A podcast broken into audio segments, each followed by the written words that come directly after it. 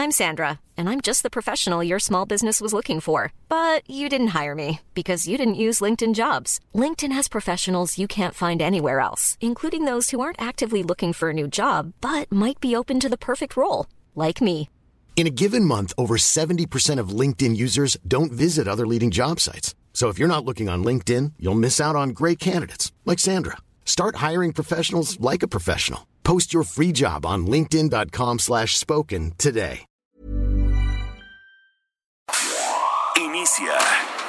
Las noticias de la tarde con Jesús Martín Mendoza en Heraldo Radio.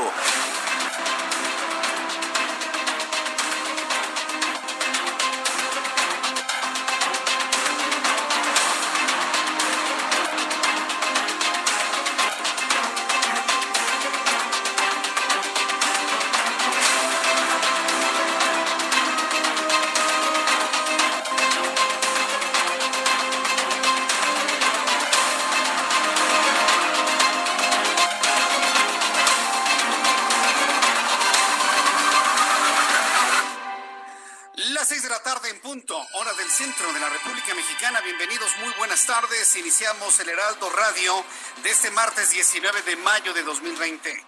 Inician las noticias como a usted le gusta escucharlas y además en una interacción con su servidor Jesús Martín Mendoza a través de nuestras redes sociales, arroba Jesús Martín MX a través de Twitter y a través de YouTube Jesús Martín MX.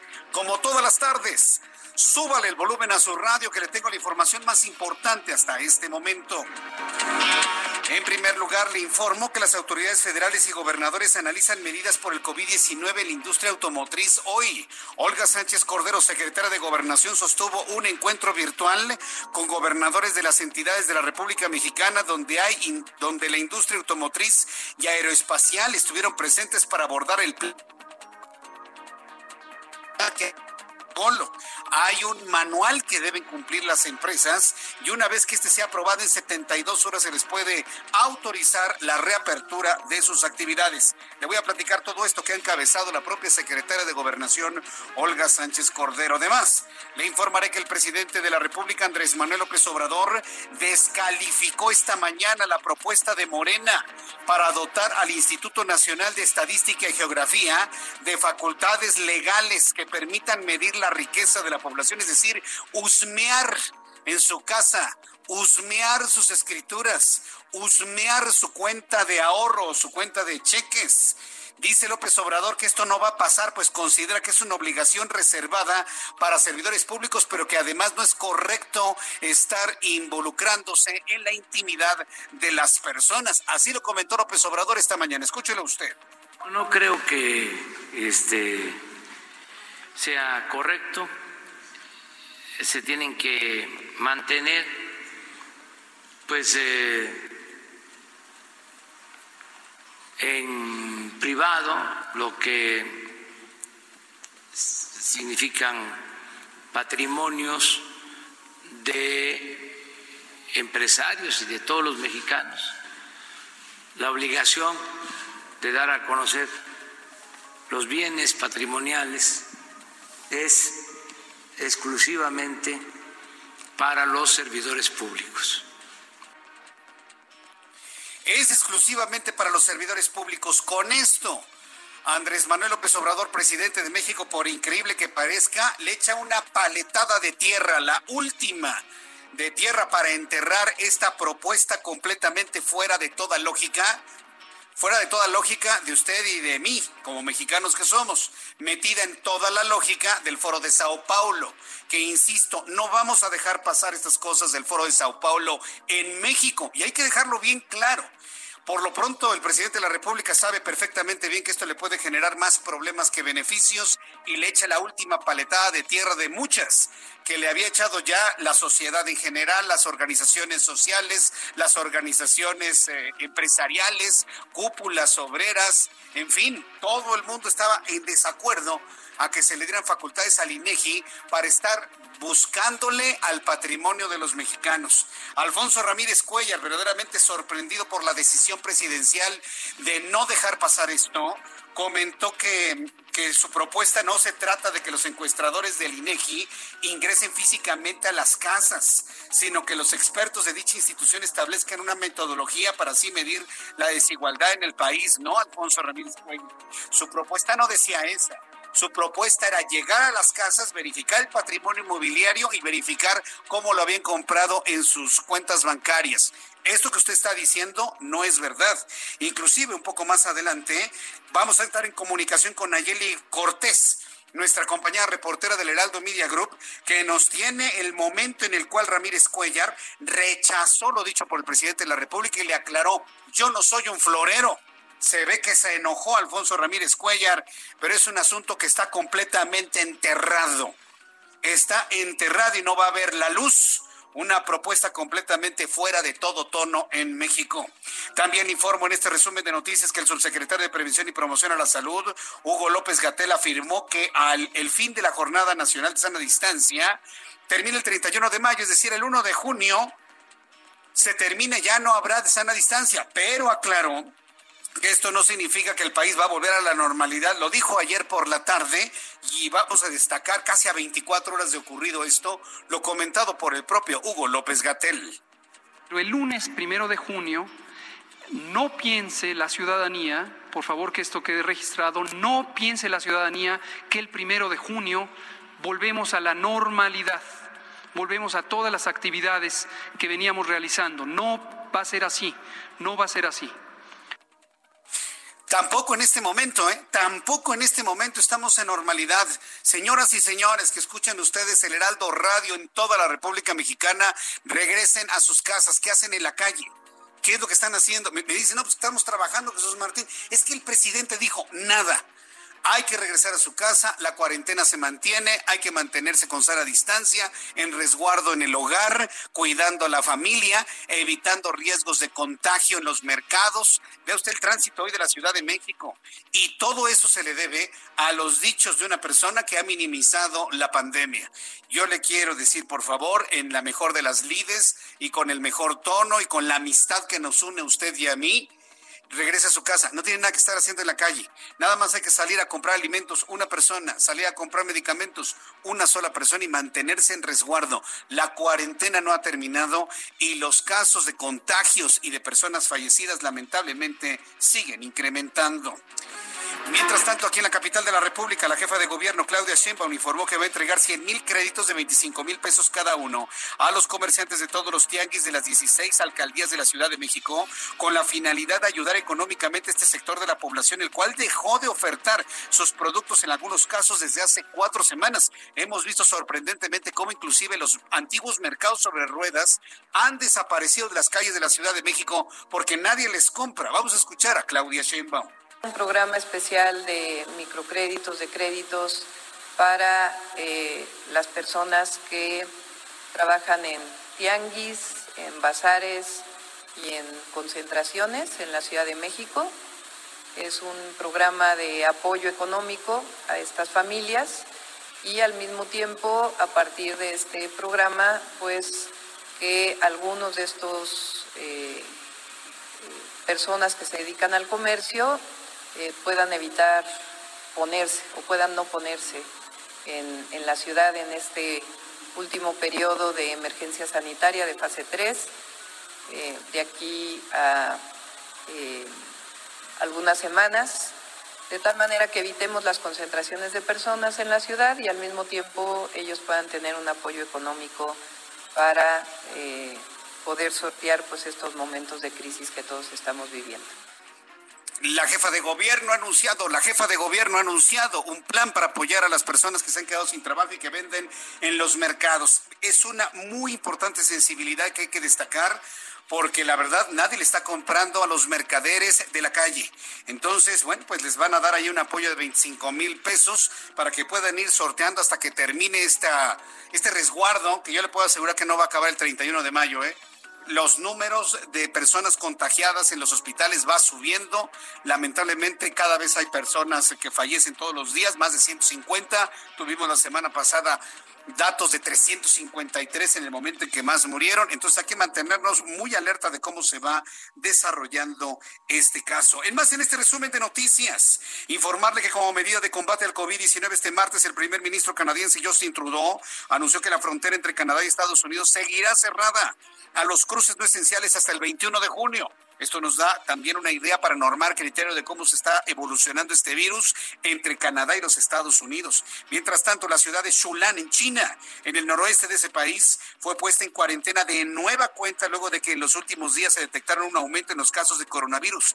Las autoridades de ese país temen una segunda ola de contagios que el gobierno de México se vea en este espejo. China, que ya había superado los contagios, tiene que volver a llamar a la cuarentena algunas regiones, sobre todo en la norte, en el norte de China, porque se volvieron a repuntar los casos de personas contagiadas por la nueva cepa de coronavirus.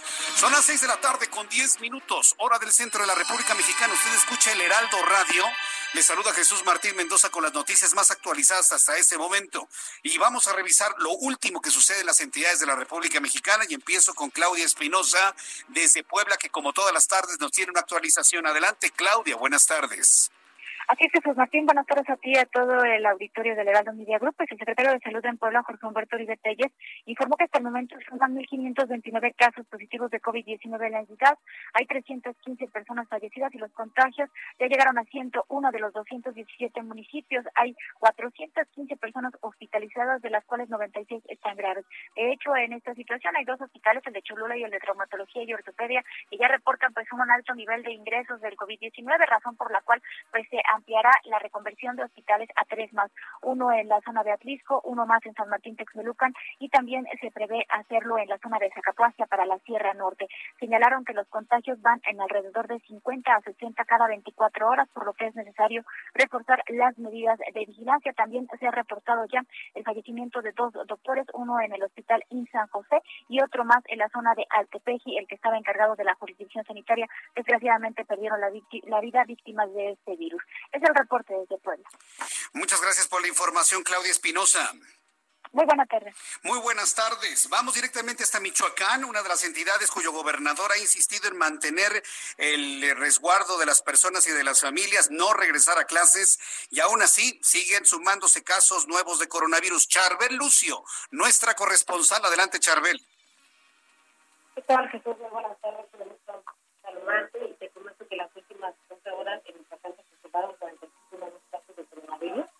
Lo informó la Secretaría de Salud de la entidad.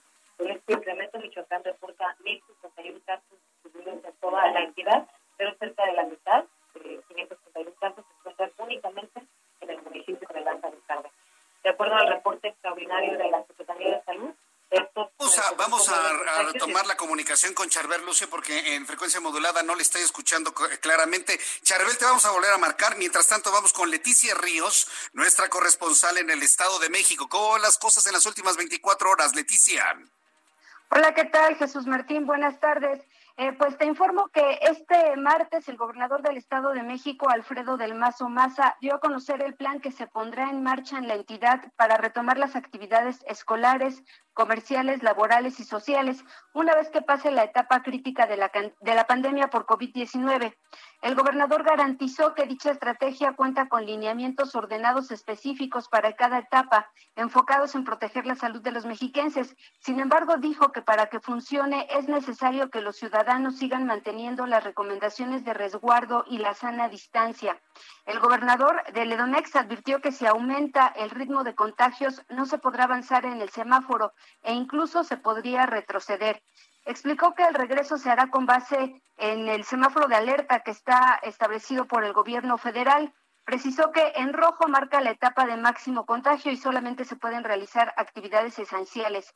Para el color naranja se podrán abrir algunas actividades como manufacturas, comercios, venta de alimentos, servicios, hospedajes, eh, con un aforo máximo del 30%.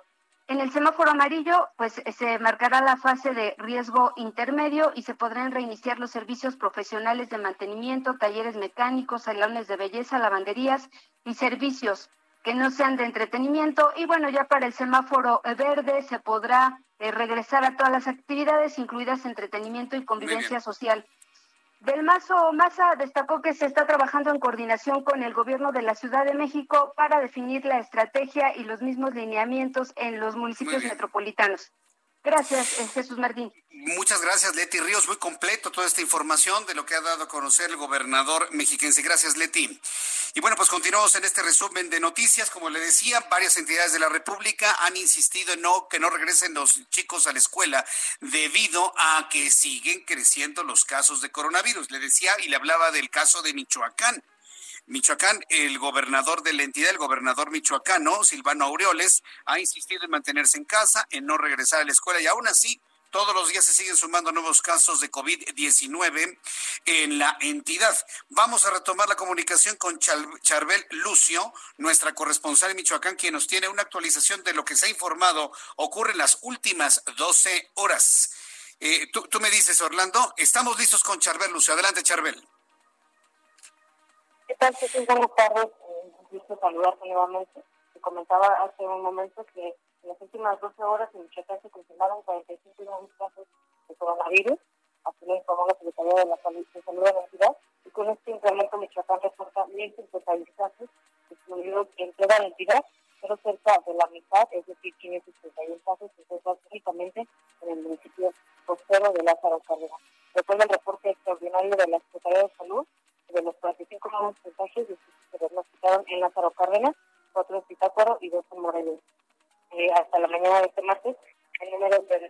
Se mantiene en 96 y bueno, estas cifras se incrementan en medio de la reactivación de los tres eh, municipios de La Esperanza, Cotija, eh, Tocundo y Pingüiní, eh, municipios que pues ya desde ayer comenzaron a reactivar su economía, sus actividades, pero informaron que van a mantener las medidas sanitarias para evitar algún brote. Esta es la información desde Michoacán. Bien, Charbel Lucio, muchas gracias por la información. Hasta luego, seguimos informando. Seguimos informando, las entidades de la República están llenas de información sobre COVID-19 y otros asuntos, evidentemente, así que las iremos revisando a lo largo de nuestro programa. Por lo pronto, vamos a revisar información en el Valle de México y saludo en primer lugar a mi compañero Alan Rodríguez, periodista especializado en información de ciudad. Adelante, Alan. Estos momentos hay movilización de los servicios policíacos y también de la Guardia Nacional a la zona de Héroes de Padierna, esto en la alcaldía de Tlalpan. La ubicación exacta es la calle Tecal y Tenosique, donde se presentó una balacera derivado de este violento hecho. Fallecieron tres personas. Se trata de tres muchachos de aproximadamente 25 años de edad, cuyos cuerpos yacen en el pavimento en estos momentos ya son resguardados por estos elementos uniformados que acudieron a la zona. Por pronto, informarle a nuestros amigos que se dirigen hacia la autopista México, perdón, a la Picacho Ajusco, que pues se encontrarán con la movilización de los servicios de emergencia, los cuales se retirarán hasta que concluyan las diligencias de la Fiscalía General de Justicia de la Ciudad de México. Por lo pronto, es el reporte de este hecho violento. Muchas gracias por la información, Adán Rodríguez. Estamos al pendiente, Jesús Martín, muy buena tarde. Eh, estamos al pendiente y muy buenas tardes. No baja la violencia, caramba. Vamos con Gerardo Galicia, nuestro compañero reportero urbano. ¿En qué punto de la ciudad te encuentras, Gerardo? Bienvenido, buenas tardes. Ya en estos momentos, Jesús Martín, excelente tarde, un gusto saludarte. Recorriendo la zona sur de la capital, lo hemos hecho a través de la casa de Tlalpan y hemos encontrado un buen desplazamiento y estamos realizando un recorrido por las estaciones del tren ligero y también del Metrobús, porque se ha anunciado, Jesús Martín, que se van a reforzar las medidas sanitarias en estos medios de transporte. Habrá personal checando la temperatura de los usuarios y brindándoles un cubrebocas si es eh, necesario. Sin embargo, eh, no en todas las estaciones se cumple con esta medida. Únicamente hemos encontrado a estos trabajadores realizando y tomando la temperatura a los usuarios en la estación del Metrobús Xola y en la estación del tren ligero Estadio Azteca, así que para los usuarios no se confíen eh, y si van a utilizar medio de transporte, lleven su cubrebocas para estar seguro y luchar y mitigar los contagios del coronavirus. Por lo pronto el reporte, seguimos muy, muy pendientes. Muchas gracias por la información, Gerardo Galicia. Hasta luego. Ahí tenemos al transporte en la Ciudad de México midiendo temperaturas, verificando que se use el cubrebocas. El cubrebocas lo debe utilizar todo el mundo, todas las personas deben utilizar cubrebocas. Y mire, hace dos meses, hace exactamente dos meses, cuando empezaba este problema, hace más de 60 días, Hugo López Gatel decía, no, no es necesario el cubrebocas, solamente las personas enfermas, ¿se acuerda? Cuando se decía que el cubrebocas solamente para las personas enfermas, me pregunto cuántas personas no usaron cubrebocas por esos dichos, enfermaron y seguramente algunos murieron. Me pregunto cuántos habrán cruzado por ello. Y bueno, pues hoy en todos lados, transporte público, taxis, eh, mercados, centros comerciales, es de uso obligatorio el cubrebocas o mascarilla, como quiere usted llamarlo, para que de esta forma pueda usted ingresar y evitar o reducir, reducir, no evitar, ¿eh? reducir el riesgo de contagio. Son las 6 de la tarde con 19 minutos, así estamos iniciando nuestro programa de noticias. Vamos con mi compañero Abraham Arreola, quien nos informa lo que sucedía un día como hoy, 19 de mayo, en México.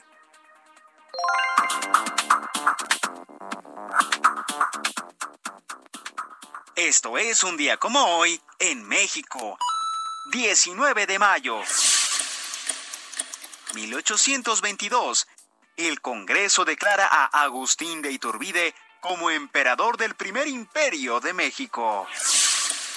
1889. Fallece Francisco Díaz Covarrubias, quien levantó la Carta Geográfica del Valle de México. Además, hoy en nuestro país es el Día del Mercadólogo.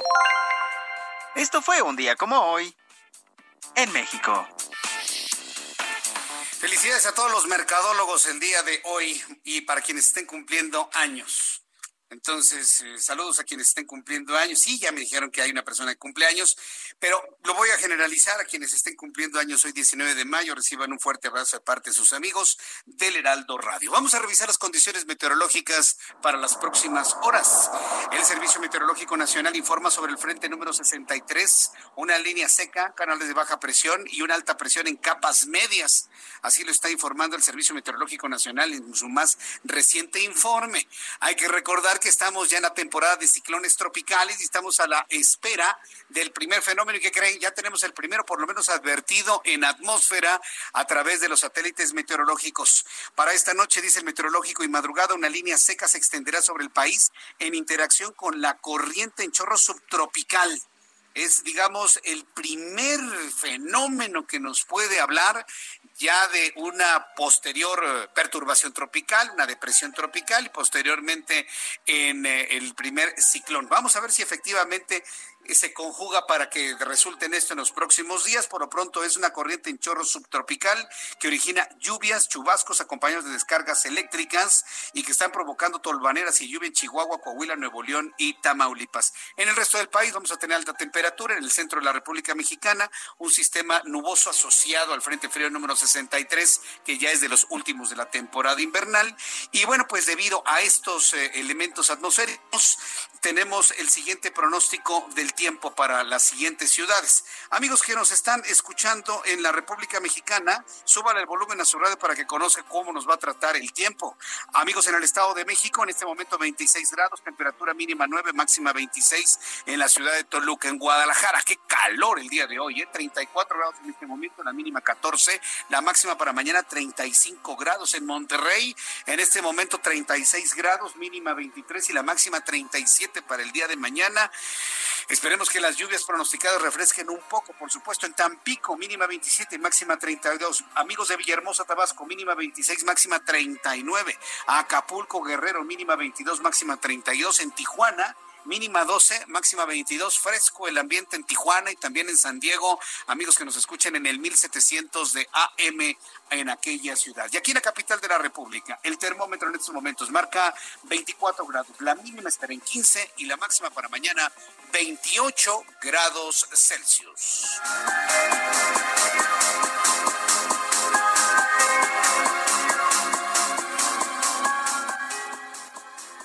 Bien, continuamos con la información cuando ya son en este momento las 6 de la tarde con 23 minutos hora del centro de la República Mexicana. Le invito para que me escriba a través de mi cuenta de Twitter, arroba Jesús Martín MX y a través de YouTube en nuestra cuenta Jesús Martín MX. Por supuesto, escúchenos en la gran red de emisoras de El Heraldo Radio en toda la República Mexicana.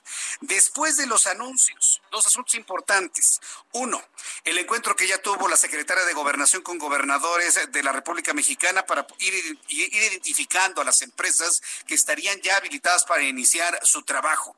Hay que recordar que por lo menos eh, el señor Luis Miguel Barbosa, gobernador de Puebla, dice aquí la industria automotriz no va a iniciar hasta que tengamos un descenso de contagios. Vamos a ver finalmente qué es lo que va a ocurrir allá en el estado de Puebla. Y después, los comentarios tanto del presidente de la República, Andrés Manuel López Obrador, y también de Ricardo Monreal, presidente de la Jocopo en el Senado, sobre la propuesta de Alfonso Ramírez Cuellar, el presidente de Morena. Le dice no a su propuesta de que el INEGI ande husmeando el patrimonio de la gente en el país. López Obrador ya le echó la última paletada de tierra y las reacciones de Alfonso Ramírez, Ramírez Cuellar por demás eh, molestas porque dice, no, yo no soy un florero y además no estaba planteando lo que dicen. Voy a los mensajes, regreso enseguida, le invito para que me siga escribiendo a través de mi cuenta de Twitter, arroba Jesús Martín MX.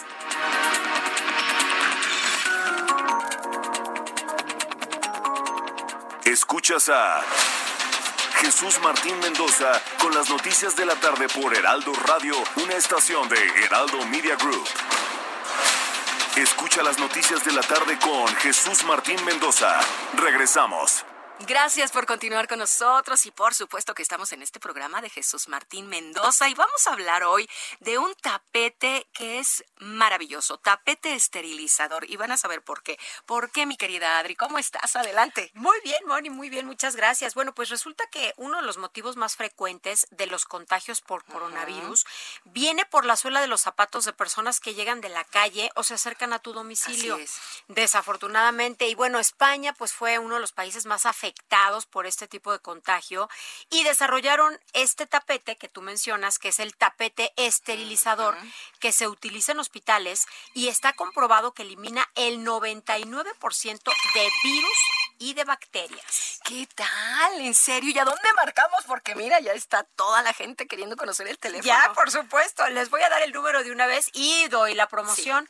El número es el 800 230 Repito, 800 230 mil. Y bueno, pues tenemos precio de lanzamiento y si pagan con tarjeta bancaria van a recibir gratis un esterilizador quirúrgico en aerosol.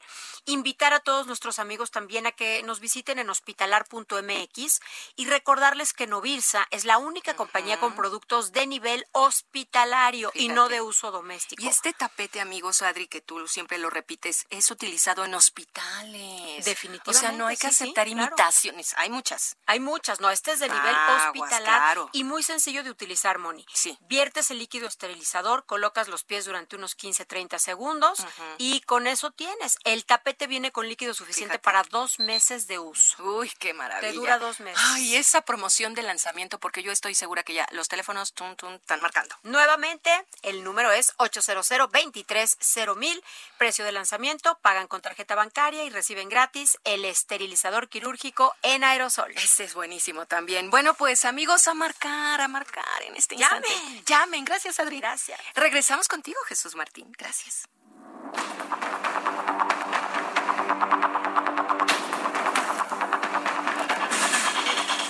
Gracias por la información que nos han proporcionado nuestras compañeras aquí en el Heraldo Media Group. Y bueno, pues efectivamente continuamos con la información importante. Hoy de lo más destacado de lo que ha ocurrido en las últimas horas es este encuentro virtual que tuvo la secretaria de Gobernación, Olga Sánchez Cordero, con gobernadores de los estados.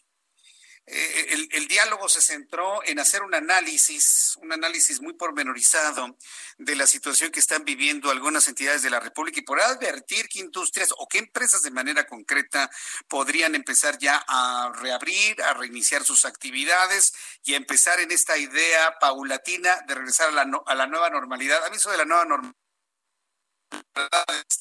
es una novela, esto no es la Rosa de Guadalupe hay que, hay que verdaderamente normar el nombre de las cosas. Estamos empezando a normalizar nuestra vida en México. Gobernadores de los estados donde hay industria automotriz y aeroespacial, los cuales ya pueden comenzar a operar, sostuvieron un diálogo virtual con la secretaria de Gobernación, Olga Sánchez Cordero, a través de estas plataformas de reunión virtual. Los estados con actividad automotriz y espacial son Aguascalientes, Baja California, Chihuahua, Coahuila, el Estado de México, Guanajuato, Puebla, Querétaro, Morelos, Nuevo León, San Luis Potosí y Sonora. Por el simple hecho de tener actividad automotriz, estos estados eh, cuentan con una riqueza muy, muy importante y de ahí el encuentro que sostuvieron con la secretaria de Gobernación. En el diálogo también participó el sector salud, encabezado por Jorge Alcocer y el subsecretario Hugo López Gatel. Ahí estuvieron discutiendo, evidentemente destacó la posición del gobernador poblano, que él ha insistido en que el regreso al trabajo debe ser siempre y cuando verdaderamente los casos de coronavirus empiecen a mostrar un descenso. Y en este momento, pues lo único que hemos podido ver en la información nacional que se proporciona todas las tardes es un incremento. También el secretario de Salud, el señor Jorge Alcocer, yo no me explico cómo es que sigue siendo secretario de salud, pero ya esa es una, una cuestión personal en cuanto a que no me explico por qué sigue siendo el secretario de salud. Informó que luego de los primeros ensayos clínicos con el medicamento Remdesivir en pacientes mexicanos con COVID-19, el fármaco ha dado buenos resultados. Fíjense que hoy platicaba precisamente con José Ángel Córdoba Villalobos, el eh, secretario de Salud en tiempos de Felipe Calderón Hinojosa, y nos platicaba en el Heraldo Televisión algo que es muy cierto, ya lo hemos revisado aquí. Una de las ventajas que se tuvieron en tiempos de la pandemia de influenza AH1N1 es que desde el principio se tenía, se tiene, porque todavía tenemos el AH1N1 circulando, el oseltamivir. Pero le voy a decir una cosa, el oseltamivir tiene una efectividad del 100% el 100%, quienes hemos tenido AH1N1, ¿sí? sabemos perfectamente bien cómo en cuestión de horas las primeras dosis de oseltamivir lo levantan usted de la cama. ¿eh? O sea, es un medicamento extraordinario el oseltamivir que da resultados en el 100% de las personas que son indicados. Eso no sucede con el COVID-19 y tampoco está sucediendo con el Remdesivir en el 100%. Se sabe que la efectividad rebasa el 50% pero es lo único que tenemos en el mundo. Es lo único que hay en Estados Unidos, en Japón, que también ya autorizó su utilización, y aquí en México, en los protocolos con seres humanos con Remdesivir, pues ha tenido buenos resultados, como lo dijo el señor Alcocer, no porque lo haya investigado, sino es un trabajo que le prepararon para que él leyera. El titular de salud detalló que el Rendecivir registró un efecto positivo en las personas que forman parte del protocolo de investigación donde participa México y que es coordinado por la Organización de las Naciones Unidas. Vamos a escuchar lo que dijo el señor Alcocer esta mañana. Si de repente escucha que dice otras cosas de otros temas, no se preocupe, así habla él. Vamos a escucharlo. Ha tenido avances en un buen número de pacientes, es decir, se pasó la fase de probarlo en unos cuantos y se logra avanzar sobre el mismo número de pacientes que están en progreso. Se logró que se acortara en dos o tres días la evolución de los pacientes. Fíjese, lo que han observado, y es lo mismo que observó el gobierno de los Estados Unidos a través de su Ministerio de Salud, es el acortamiento en la recuperación de las personas pero de las personas que evidentemente han mostrado una recuperación, una fortaleza en su sistema inmunológico, el Remdesivir viene, digamos, a apoyar esa recuperación con una mayor velocidad. Es decir, no estamos ante resultados como el oseltamivir los tiene hacia la influenza. Pero bueno, algo es algo, ¿eh? algo es algo. Y yo estoy seguro en estos momentos que muchos de los médicos y los científicos, investigadores, están trabajando en encontrar un Mira, no estoy hablando de vacuna, ¿eh? estoy hablando de un tratamiento terapéutico, un antiviral que frene la replicación del virus una vez que ya se encuentra implantado en el cuerpo de una persona. Entonces, ojalá y ese antiviral aparezca, aparezca pronto, que tendría muchas utilidades, ¿eh? Un antiviral efectivo contra el COVID-19 le puedo asegurar que podría servir hasta para el SIDA, porque se han encontrado similitudes en el comportamiento del COVID-19 como el VIH Entonces ha, habido similitudes en ello y bueno, pues lo que se avance en esa materia será un gran avance eh, científico que yo espero llegue, llegue pronto. ¿Qué va a pasar el 1 de junio? A ver, vamos a revisar qué va a pasar el 1 de junio. Tome en cuenta que tenemos a un presidente que le está dando órdenes para que las cosas sucedan cuando él quiere. Y la prueba está en lo de la nueva normalidad, como le llama él, el 18 de mayo, cuando es evidente que no hay condiciones en ninguna parte de la República Mexicana. Entonces, si tomamos en cuenta ese factor de presión a los integrantes del gobierno federal, bueno, pues vamos a tener la cancelación de la sana distancia a partir del 1 de junio. Y sabiendo que eso va a ocurrir, ayer Hugo López Gatel fue insistente en que aunque se termine la sana distancia el 1 de junio, porque es una orden del presidente, eso ya lo digo yo, ¿eh? es una orden del presidente terminar con el protocolo de sana distancia, Hugo López Gatel fue muy insistente ayer en que no se va a regresar a la normalidad de manera inmediata. La normalidad no llegará el próximo 1 de junio, así lo afirmó Hugo López Gatel, subsecretario de Prevención y Promoción a la Salud. El funcionario comentó que aunque esa fecha se va a dar el cierre de la Jornada Nacional de Sana Distancia, abro paréntesis de lo que yo le tengo que decir, por órdenes del presidente de la República, ya sabe que todo lo politiza este señor, cierro paréntesis. Las actividades cotidianas no volverán de manera inmediata, así lo dijo ayer y hasta con un tono de preocupación Hugo López Gatel. Explicó que usando el semáforo de riesgo epidemiológico estarán midiendo el nivel de riesgo que cada entidad tiene, datos que presentarán al público para indicar si en su lugar de residencia se puede o no tomar actividades públicas y laborales no esenciales. Le voy a presentar lo que dijo Hugo López Gatel hace casi 24 horas sobre este asunto, porque me parece que es muy importante que usted advierta lo que es la orden del presidente de terminar con el confinamiento y la sana distancia a partir del 1 de junio y la preocupación que tienen los técnicos que advierten que no se va a regresar a la normalidad. Nótelo usted en este audio. Pero el lunes primero de junio, no piense la ciudadanía, por favor que esto quede registrado, no piense la ciudadanía que el primero de junio volvemos a la normalidad, volvemos a todas las actividades que veníamos realizando. No va a ser así, no va a ser así. Bueno, es más amplio lo que él explica, ¿no? Sobre todo en la, cuestión técnica. No va a ser así. Se va a mantener todos los protocolos de cuidado en todos lugares y no va a ser así. Pero pues, ¿qué es lo más sencillo? Pues informarle a la ciudadanía, sabe que a partir del 1 de junio, por 15 días más, nos mantenemos en sana distancia y en resguardo. Pero no va a ocurrir. No va a ocurrir porque el presidente ya dio una orden y la tienen que cumplir sus funcionarios, sus empleados, porque así los ve. Entonces vamos a ver cómo le van a hacer nos están enviando a una situación de contagio y yo sí quiero decirle a usted, manténgase en casa, aún después del 1 de junio. Muchos niños no van a regresar a las clases y menos en la Ciudad de México, que ya la jefa de gobierno, Claudia Sheinbaum, ha dicho, nosotros seguimos en semáforo rojo y nos mantendremos con el resguardo.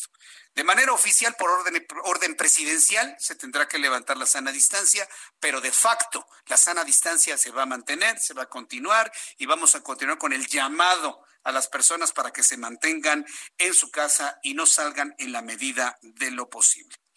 Ante el COVID-19 se debe separar lo político de lo técnico, me dijo eh, José Narro, el exsecretario de Salud, el rector de la Universidad Nacional Autónoma de México. Ahí, para muestra de lo que le estoy diciendo, Vamos a escuchar lo que esta tarde me comentó el doctor José Narro, secretario de Salud Federal, quien, bueno, pues él mostró su inconformidad con el manejo de los datos que está haciendo la actual administración, las cifras, las fechas por parte de los titulares de salud y reiteró que es necesario separar lo político de lo técnico. De esta manera lo planteó así en el Heraldo Televisión. Este es un tema técnico, este es un tema médico de salud pública, epidemiológico este es un tema que tiene que ver con la ciencia, con el conocimiento establecido, con el, terrible desconcierto de un nuevo virus. Se trata de, de una enfermedad que hace seis meses no sabíamos que existía. Entonces yo entiendo todo eso, pero sí tiene que haber una comprensión de parte del titular del Ejecutivo Federal de que estas cosas no se hacen por voluntad, no es un asunto de simple voluntarismo, no es un asunto siquiera de tener la mejor de las intenciones y sí es en cambio un, tema en donde se tiene que cumplir con una serie de, asuntos y temas. Eh, el, el, registro de la información, por ejemplo, la gestión, el manejo, separar lo político de lo técnico. Eh, desafortunadamente vimos desencuentros numerosos, múltiples, con gobernadores y con eh, responsables del área de la salud en las entidades federativas. Y esto no le conviene a nadie. A nadie nos conviene, estoy completamente de acuerdo con el doctor Narro, a nadie nos conviene, a nosotros como sociedad no, ni al sector salud, mucho menos al presidente de la República, cuya imagen, bueno, pues se ha visto muy, muy afectada por este tipo de decisiones eh, a rajatabla, ¿no? Sí, ya, ya, lo, estamos conociendo, ¿no? Él toma una decisión de una cosa y hágale como puedan para aplanarme esa, esa curva, ¿eh? A ver cómo le hacen, pero tiene que aparecer aplanar esa curva ante los medios de comunicación. Y pues no, así no se puede.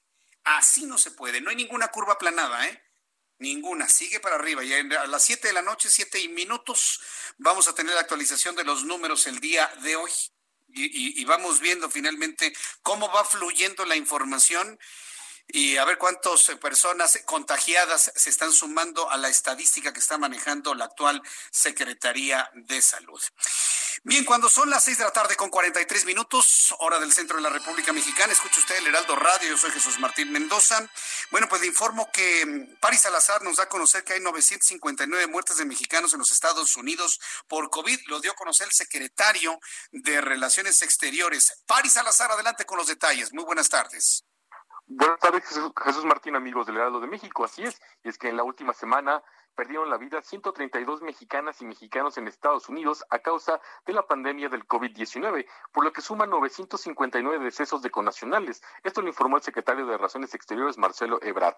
Los fallecimientos de mexicanos se realizaron principalmente en Nueva York, donde se contabilizan ya 641 muertes, seguidas por el estado de California con 87, Illinois con 66, Wisconsin, Colorado y Nueva Jersey con 17. Además, los consulados mexicanos tienen contabilizados 356 connacionales que dieron positivo a COVID-19 en Estados Unidos. De ellos, 101 se encuentran en Nueva York, 86 en Texas y 42 en California. Además, los consulados de México en Estados Unidos han brindado apoyo a las familias de las víctimas de la pandemia con servicios de salud física y mental y para también para la repatriación de los restos. Se ha apoyado en estas últimas semanas a 983 familiares de personas fallecidas en los Estados Unidos. También en esta última semana, Jesús Martín, perdieron la vida tres mexicanos en España, con lo que suman siete connacionales fallecidos por COVID-19 fuera de México y de Estados Unidos. Además, hay 72 mexicanos que dieron positivo a COVID-19. Se encuentran 51 en Canadá en Chile 7, en Panamá 3, en Italia 2 y en Cuba, Irlanda, Kenia, Perú, Portugal, Suiza y Tailandia hay un mexicano con COVID. Este es el reporte, Jesús Martín.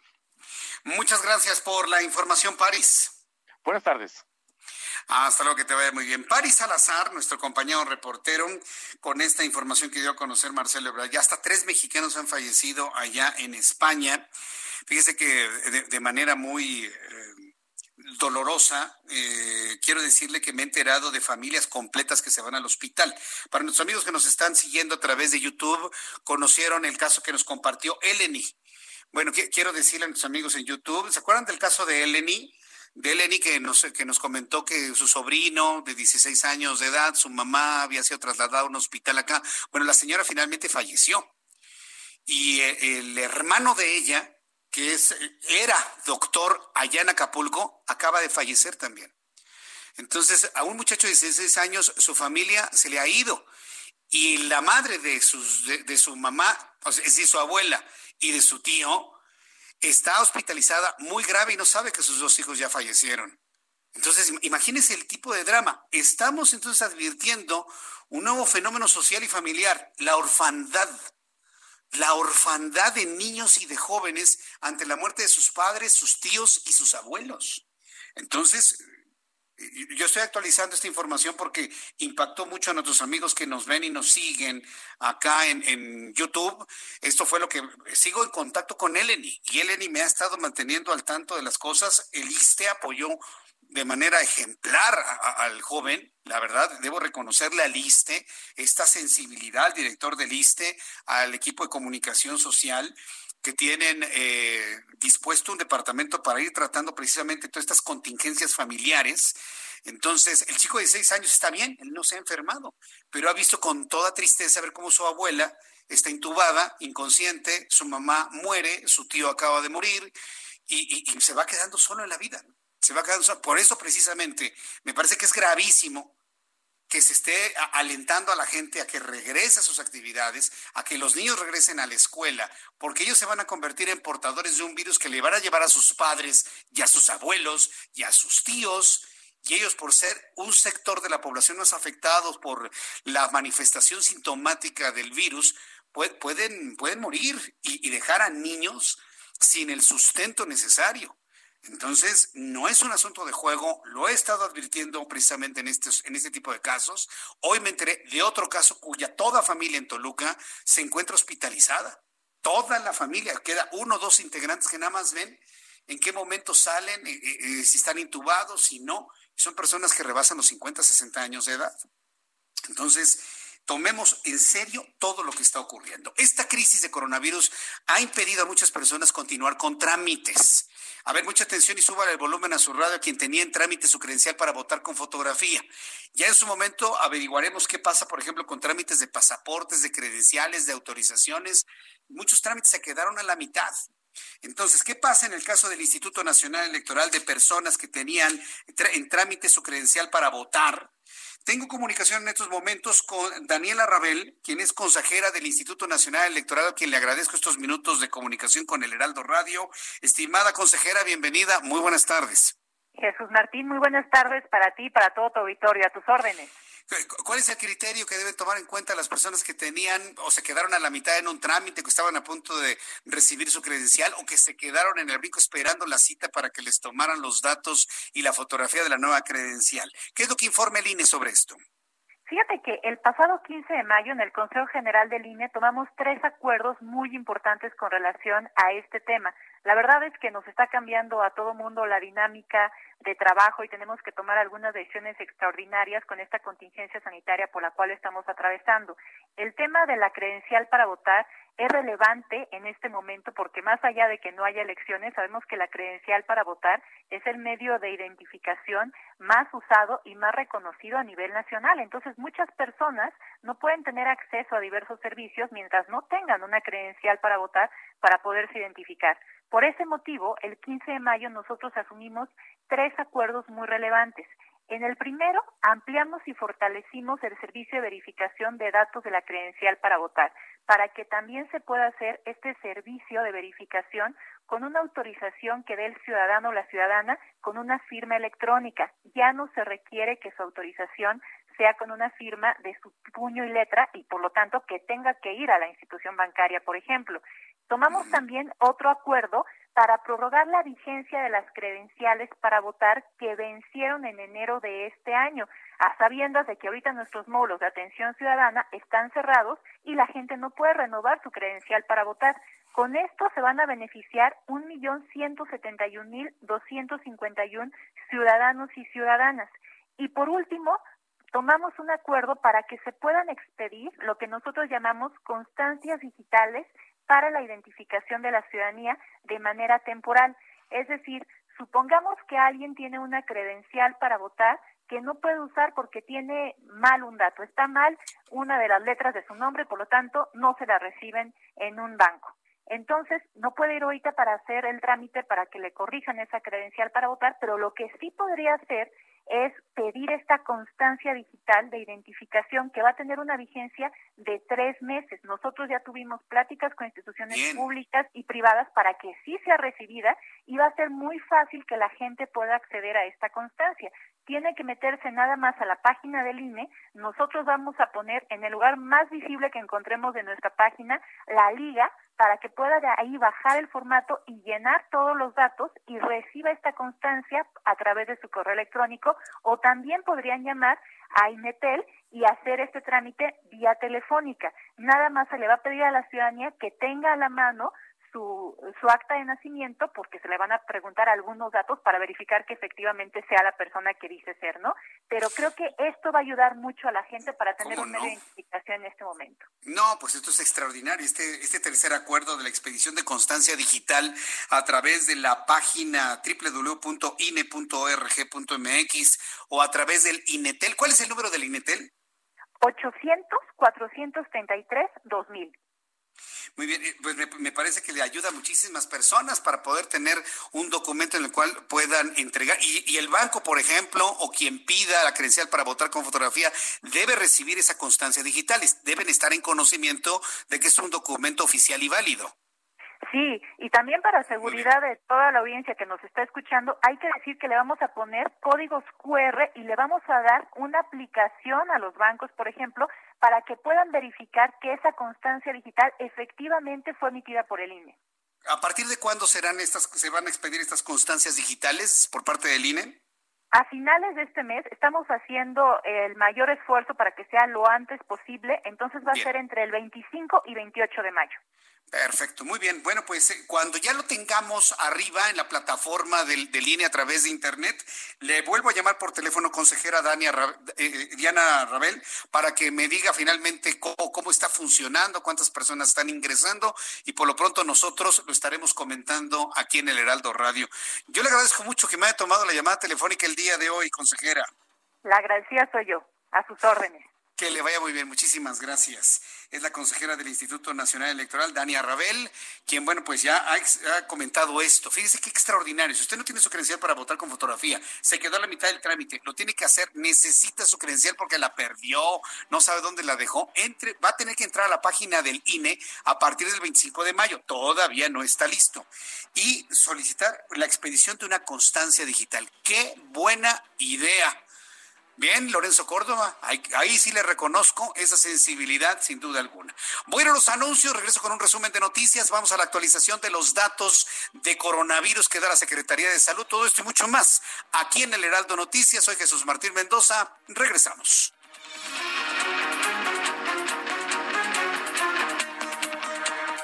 Escuchas a... Jesús Martín Mendoza con las noticias de la tarde por Heraldo Radio, una estación de Heraldo Media Group. Escucha las noticias de la tarde con Jesús Martín Mendoza. Regresamos.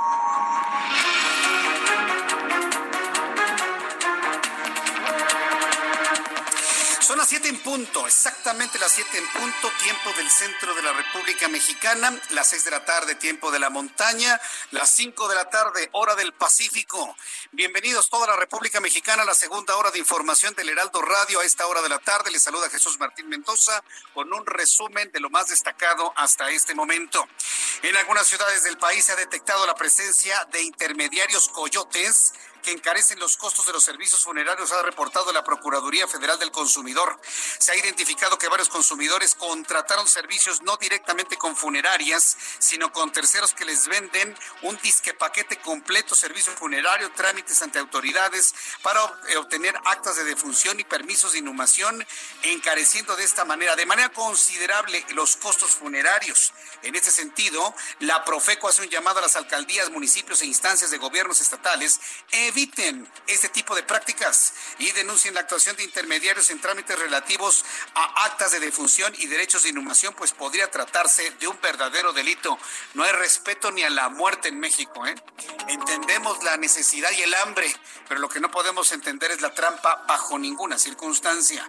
El secretario de Seguridad y Protección Ciudadana, Alfonso Durazo, aseguró que el gobierno federal no está cambiando su estrategia de seguridad al apoyarse de las Fuerzas Armadas en tareas de seguridad pública Agregó Alfonso Durazo que el acuerdo emitido por el presidente, ¿cuál acuerdo? Decreto, señor secretario, decreto. El decreto emitido por el presidente es completamente el artículo quinto transitorio de la reforma constitucional para la creación de la Guardia Nacional. Y es que tiene que salir Alfonso Durazo a aclarar lo que muchos hemos interpretado como una especie de fracaso de la Guardia Nacional al mandar a soldados directamente al apoyo de policías. Durazo subrayó que el decreto no implica darle más atribuciones al ejército en materia de seguridad, sino que limita las facultades que de manera general le otorga el quinto transitorio. También le informo que Estados Unidos dijo que las restricciones de no esenciales con sus vecinos Canadá y México que vencía el miércoles buscan frenar el brote de coronavirus que se extenderán hasta el 22 de junio. Ya lo ve, allá en Estados Unidos y Canadá visualizan junio y aquí el presidente ya quiso empezar ayer todas las actividades. Amnistía Internacional también le informo Ah, bueno, sobre el asunto de los Estados Unidos, el secretario interino del Departamento de Seguridad Nacional de Estados Unidos, Chad Wolf, dijo que dos países fronterizos están de acuerdo en que extender estas restricciones es prudente en este momento. Así que Estados Unidos y Canadá mantiene su sana distancia hasta el 22 de diciembre para poderlo entender en estos términos. Canadá y Estados Unidos en su frontera acuerdan mantener su sana distancia hasta el próximo 22 de junio. Amnistía Internacional denunció que los estados americanos no protegen de forma adecuada al personal de salud que trabaja en la primera línea contra la pandemia de COVID-19. En este caso, México advirtió en concreto que el personal de limpieza que trabaja en hospitales del ISTE no cuenta con equipo de protección para laborar en áreas donde se encuentran personas con COVID-19. Eso es lo que han comentado. Vamos a la conferencia vespertina como siempre, Hugo López Gatel, José Luis eh, Alomía, director de epidemiología, encabezan esta conferencia. Y precisamente de este grupo de personas en las cuales se obtuvo una, una muestra, un hisopo faringio, un hisopo nasofaringio, para realizar la prueba de reacción en cadena de la polimerasa, que es la prueba confirmatoria para SARS-CoV-2 y con la cual confirmamos o descartamos un caso de COVID-19. Fueron 54.346 las personas que hasta el momento, desde que inició la epidemia en México, se han confirmado a esta prueba, pero así también 101.979 salieron negativas a la misma. Dentro, de los, dentro del grupo de casos confirmados, tenemos a los casos confirmados activos. Estos son 11.767, que también es un poco menos de un cuarto de todos los casos que se han confirmado hasta el momento y que representan entonces para fines prácticos la epidemia activa en México, que todavía continúa este, movilizándose. Así también son 5.666 las defunciones eh, ocurridas y que han sido confirmadas también por laboratorio a través de un resultado positivo a SARS-CoV-2. En la siguiente diapositiva. Bien, pues aquí ha dado ya José Luis Salomía. José Luis Salomía ha dado a conocer los datos sobre COVID-19 en México. La curva no está plana, presidente López Obrador. No hay nada plano. Plana mi mesa. Planas otras cosas. Planas otras cosas. La curva de contagios y de muertes no está plana. La información que ha dado a conocer en estos momentos la Secretaría de Salud arroja que de ayer a hoy eh, se han sumado 334 personas fallecidas. Se da cuenta cómo la misma información se enfoca de una manera distinta y nos arroja otro tipo de impresión, evidentemente porque es un dato real. Al día de hoy hay 5.666 personas fallecidas por coronavirus. Ayer había 5.332. Es decir, en las últimas 24 horas se han sumado, ha fluido la información de 334 personas muertas en tan solo 24 horas. Entonces, hay que decirlo con toda claridad, 334 personas eh, significa que han muerto 14 personas por hora. El ritmo de muerte por coronavirus en México es de 14 personas por hora. 334 personas más han muerto por coronavirus. Hay 54.346 acumuladas eh, transmitidas con el, el SARS-CoV-2, 29.450 sospechosas y 11.767 activas. A ver, vamos a comparar otra vez este dato.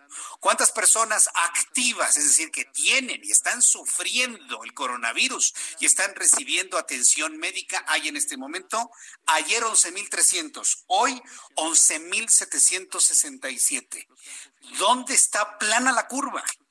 Yo no veo el aplanamiento por ningún lado, por ningún lado. Y son datos que está dando en este momento José Luis Alomía. Pero quieren ya una nueva normalidad, quieren que ya empiece todo normal y no es posible. Hay más casos acumulados, hay más casos activos que son los que les dan importancia y lamentablemente hay más muertos. 334 más hoy que ayer. Es la información que ha dado a conocer en estos momentos la Secretaría de Salud en voz de del secretario, del director de epidemiología, que es José Luis Alomía. En un ratito más regresaremos con más información de lo que sucede en esta conferencia. Por lo pronto, hasta aquí llegamos en nuestro resumen de noticias. Le invito para que siga con nosotros. Le saluda Jesús Martín Mendoza.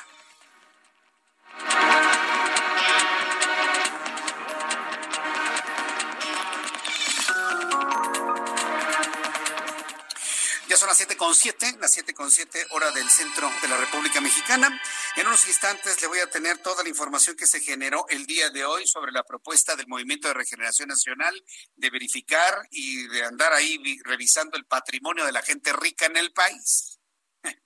Hágame usted el favor. Antes voy a saludar a nuestros compañeros reporteros urbanos, quienes están muy pendientes de todo lo que está ocurriendo en estos momentos en, la, en, el Valle de México. Gerardo Galicia, gusto en saludarte. Bienvenido. Muy buenas tardes.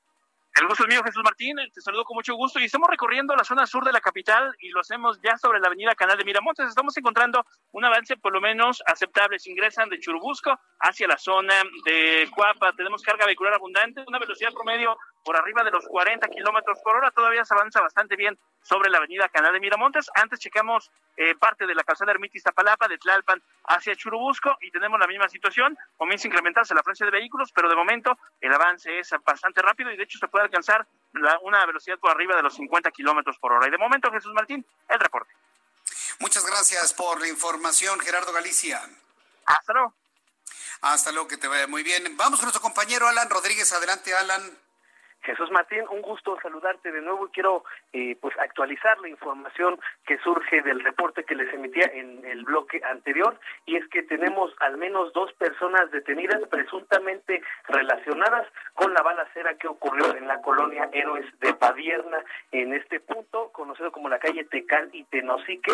Eh, recordaremos que hubo tres personas que quedaron sin vida producto de esta balacera. Se informó que la Secretaría de Seguridad Ciudadana movilizó sus unidades y estuvieron dando seguimiento a los presuntos responsables a través de las cámaras de videovigilancia, por lo que fue posible esta detención. Ellos ya son trasladados hacia las instalaciones de la Fiscalía General de Justicia de la Ciudad de México, que se encuentran en la alcaldía de Azcapotzalco para deslindar sus responsabilidades. Por lo pronto, información del trabajo que hizo la Policía Capitalina el día de hoy. Muy bien, Alan Rodríguez, muchas gracias por la información. Excelente tarde, muchas gracias. Hasta luego, que te vea muy bien. Son nuestros compañeros reporteros urbanos muy atentos de lo que está ocurriendo en todo el Valle de México. Este, ya, podemos este, quitar la musiquita de resumen, porque ya, ya, terminamos nuestro resumen.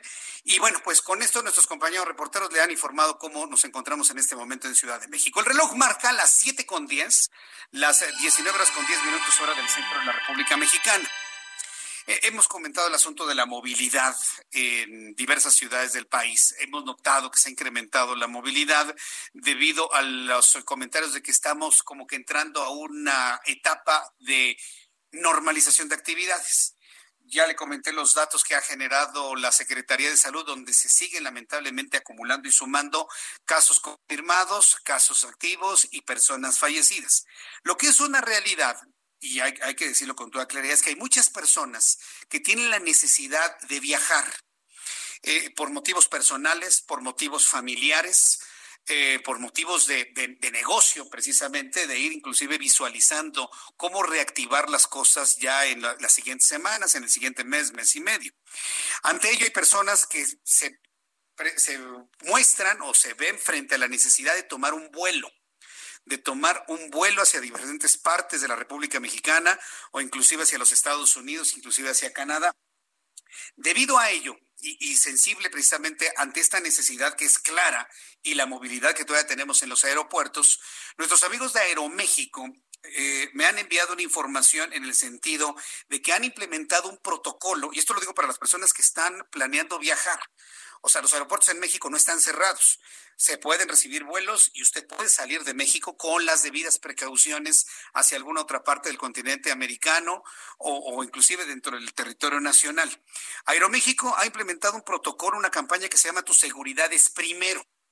Por ello, hemos creado, eh, nos dice la aerolínea, un sistema de gestión de salud e higiene para mantenerte en todas las etapas de tu viaje Y en su cuenta de Twitter están enviando una liga en donde usted puede conocer con todo detalle lo que Aeroméxico está implementando en estos momentos. Una vez que usted revisa esta información, bueno, pues se encuentra precisamente con una serie de, de actividades eh, muy claras y muy concretas que está realizando la aerolínea mexicana.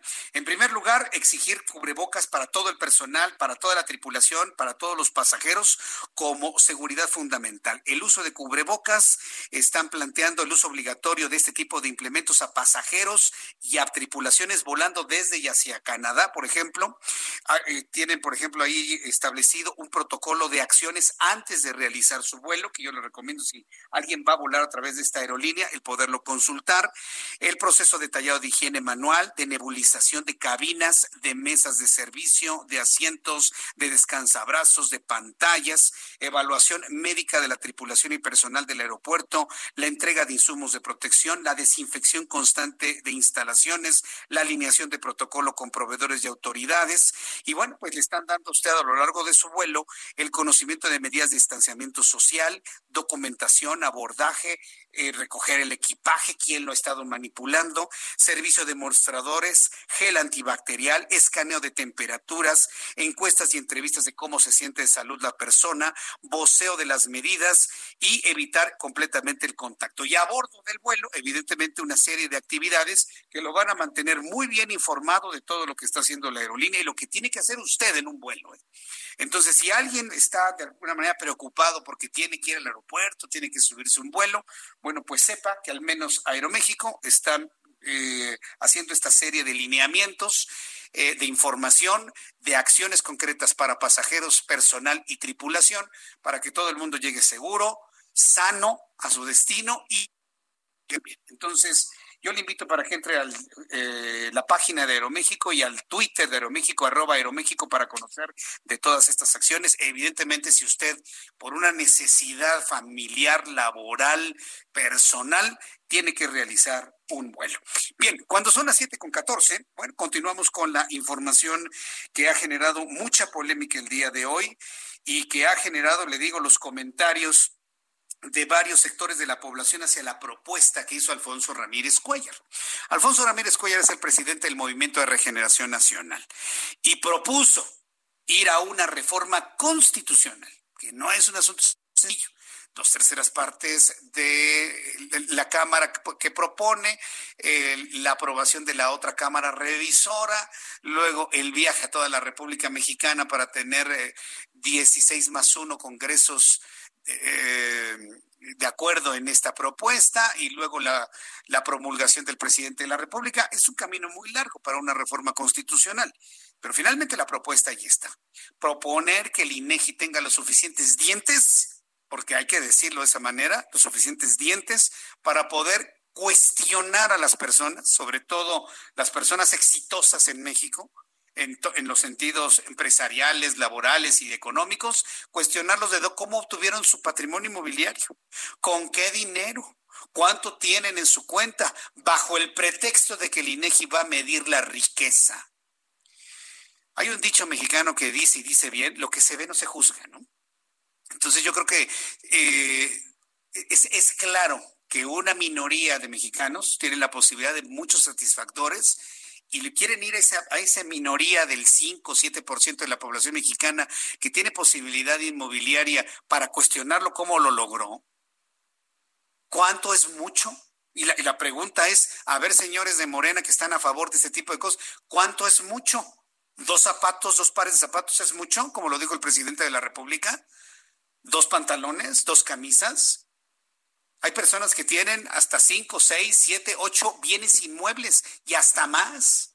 Hay quienes tienen edificios y rentan departamentos. ¿Cuánto es mucho, señores?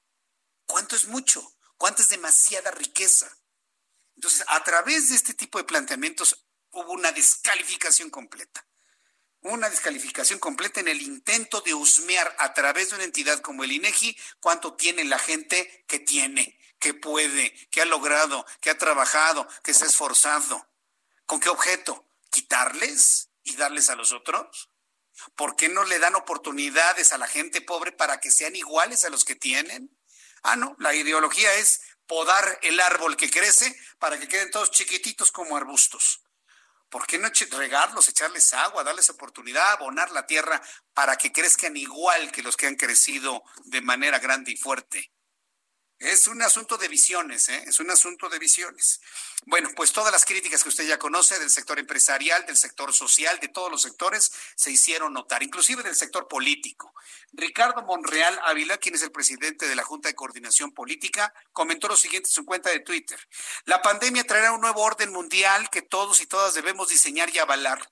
En el Senado mexicano no existe iniciativa sobre nuevas facultades del INEGI o del SAT Así que actuaremos con prudencia y responsabilidad, dijo Ricardo Monreal. No abandonemos el diálogo. Esa es la mejor vía. Matiza de esta manera al final de su cuenta de Twitter. Muy importante lo que dice Ricardo Monreal, porque es un hombre que norma criterio y contiene muchas decisiones del gobierno federal por parte del presidente de la República. Pero por increíble que parezca, en su conferencia matutina, Andrés Manuel López Obrador consideró como incorrecta la propuesta de Alfonso Ramírez Cuellar de revisar la información financiera de los mexicanos, ya que es privada. Y dijo que los funcionarios están obligados a realizar sus declaraciones patrimoniales, eso sí, pero el resto de la población no. Señaló que lo mejor para que no haya tanta desigualdad es que el gobierno ayude para que la mayoría de los mexicanos vaya escalando y no se profundice la desigualdad social.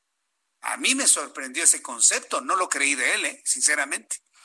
López Obrador insistió en que se opone a que las personas informen cuánto tienen. Vamos a escuchar lo que dijo López Obrador. ¿Tienes el audio? Este, lo, tuvimos en el resumen, en el resumen inicial. Escuchábamos lo que dijo el presidente de la República sobre este asunto. Entonces, eh, a mí me parece que es muy importante escuchar lo que dijo esta mañana a pregunta de uno de los reporteros. Lo pensó, lo mascó y lo contestó de esta manera. No creo que este sea correcto. Se tienen que mantener, pues, eh, en privado lo que significan patrimonios de empresarios y de todos los mexicanos la obligación de dar a conocer los bienes patrimoniales es exclusivamente para los servidores públicos. Lo demás es privado, dice el presidente de la República. Lo demás es privado. ¿Sabe quién se enojó? Alfonso Ramírez Cuellar. Está furioso el hombre, aclarando por donde puede que él nunca propuso eso, que lo único que busca es medir la riqueza, que no, nunca propuso de que el INEGI entre a las casas y se escudriñe en el patrimonio de la gente, sino nada más medir la riqueza. Bueno, el caso que dijo que ni florero es. Nayeli Cortés, nuestra compañera reportera, nos tiene más reacciones de Alfonso Ramírez Cuellar. Adelante, Nayeli.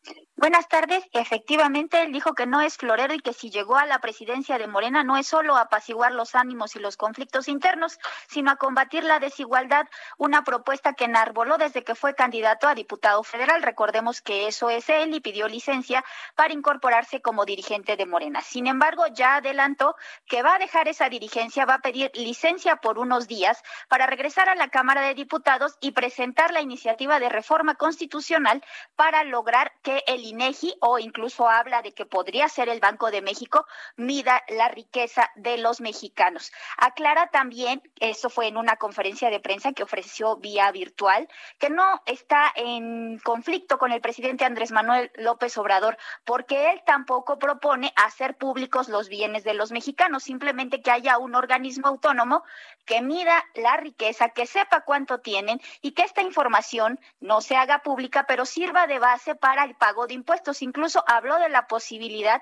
de establecer una tasa diferenciada del impuesto sobre la renta entre quienes constituyen la clase media y quienes tienen mayores ingresos. Y pues bueno, esta presentación de la iniciativa se daría una vez que se reactiven las se reanuden las actividades en el Congreso de la Unión, lo cual no parece cercano. El periodo ordinario de sesiones próximo iniciaría en septiembre y pues bueno, tampoco se ve la posibilidad de convocar a un periodo extraordinario de sesiones para que esto ocurra. Y como bien lo decías, él reiteró que no se trata de permitir que los encuestadores del INEGI ingresen a los domicilios de los ciudadanos, simplemente que accedan a las bases de datos que tienen el SAT o a cualquier base de datos que tenga información eh, financiera o fiscal para saber exactamente cuánto tienen los mexicanos y a partir de eso que paguen impuestos. Es el reporte que tenemos.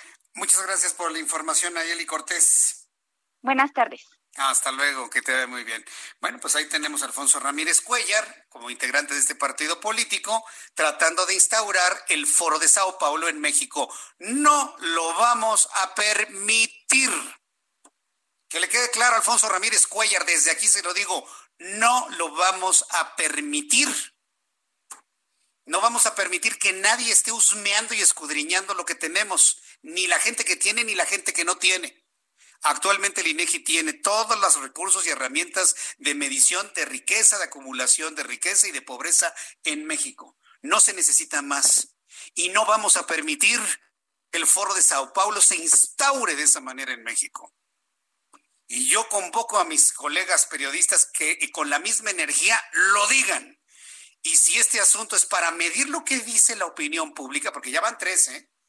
la intención de quitarle al Banco de México las reservas internacionales para gastárselas, la intención de pasar todas las afores, 5 millones de millones y medio de pesos al Banco del Bienestar. Y esta, si lo que están haciendo es medir temperatura, yo sí les digo que la sociedad mexicana no lo vamos a permitir, de ninguna manera. Pero ya vio a Ramírez Cuella, ¿eh? está dispuesto a dejar la dirigencia de Morena para irse a legislar esto para legislar esto ahí en, en, la Cámara de Senadores, verdaderamente increíble. Está desaforado. Pues no lo vamos a permitir.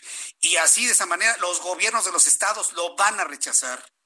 Y si lo llegan a avalar por presiones políticas, vamos a insistir que el presidente vete un intento de esa naturaleza.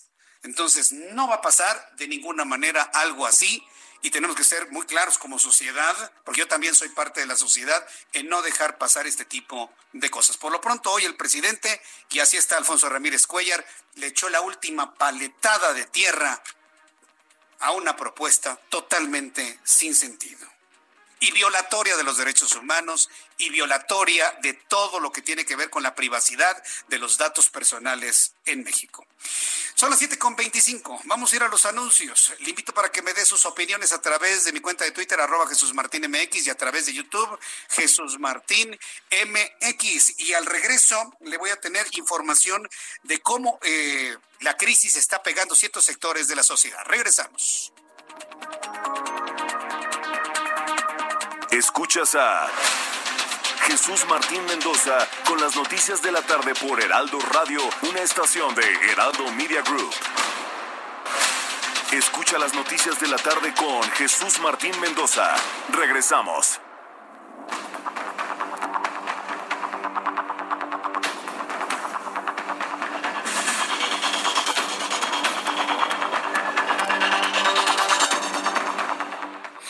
Y media, las 19 horas con 30 minutos, hora del centro de la República Mexicana.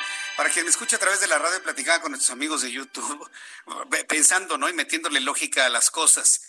Eh, dice el señor Ramírez Cuellar, es que como se mide la pobreza, también es importante medir la riqueza. Sí, pero a ver, vamos a pensar los para qué. ¿Para qué se mide la pobreza? Para combatir la pobreza. Para eso hay que medirla. Para poderla combatir con planes, programas, oportunidades y demás. ¿Para qué quiere medir la riqueza? Para combatir la riqueza o para incrementar la riqueza?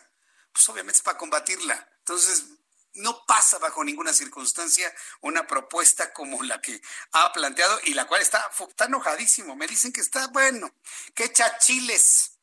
Pues ni modo, ni modo. Así son las cosas. Así están las cosas y vuelvo a insistir en que nosotros como ciudadanos debemos estar muy alertas de no dejar pasar ese tipo de intentonas. Me da mucho gusto saludar a través de la línea telefónica Juan Musi, analista financiero, a quien yo le agradezco mucho estos minutos de comunicación con el auditorio del Heraldo Radio. Mi querido Juan, bienvenido. ¿Qué horas hemos vivido? Eh? Bienvenido, muy buenas tardes.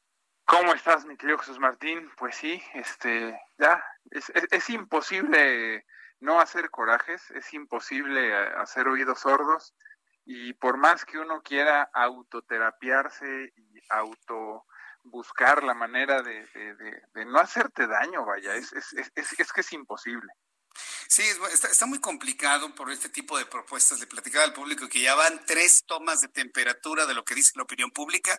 ¿Te acuerdas la propuesta de quitarle al Banco de México todas las reservas internacionales para ahí usarlas? Todavía no venía lo del coronavirus. Luego la propuesta de pasar todas las afores, los cinco millones de millones eh, y medio que tienen las afores, pasarlas al Banco del Bienestar hay una propuesta paralela por ahí, pasarlas al Banco de México. O sea, les da comezón las manos de agarrar ese dinero. Y ahora esto, el medir la riqueza, de ir a tu que vaya al INEGI con la fachada del INEGI como eh, instancia estadística para preguntarte cómo te hiciste tu casa, cuánto tienes en tu cuenta bancaria y todo ese tipo de cosas de verdad, a ver, quién, les, a ver quién les abre, mi querido Jesús ah, Martín. Claro, yo no le voy a... Vengo del INEGI, váyase de aquí, por favor. Pues y el único afectado va a ser el INEGI en su credibilidad, porque pues van a ser maltratados muchos encuestadores, pero pues esperemos que esto no pase, estimado Juan Musi, pero mire que el gobierno... Con, todo respeto, ¿eh? no digo broma, pero ahora sí que prefiero abrirle a un, testigo de Jehová para conversar, ¿no? Al INEGI, de verdad. Pues imagínate, pues, el testigo de Jehová nomás te va a dejar unos libritos, con todo respeto, y te va a hablar de la palabra de Dios. ¿no? Así y pues ya, y conversar, conversar y ver coincidencias y diferencias y demás. Pero alguien que va a preguntarte cuánto tienes y luego cómo anda el crimen organizado, Juan, no, pues, filtra la información.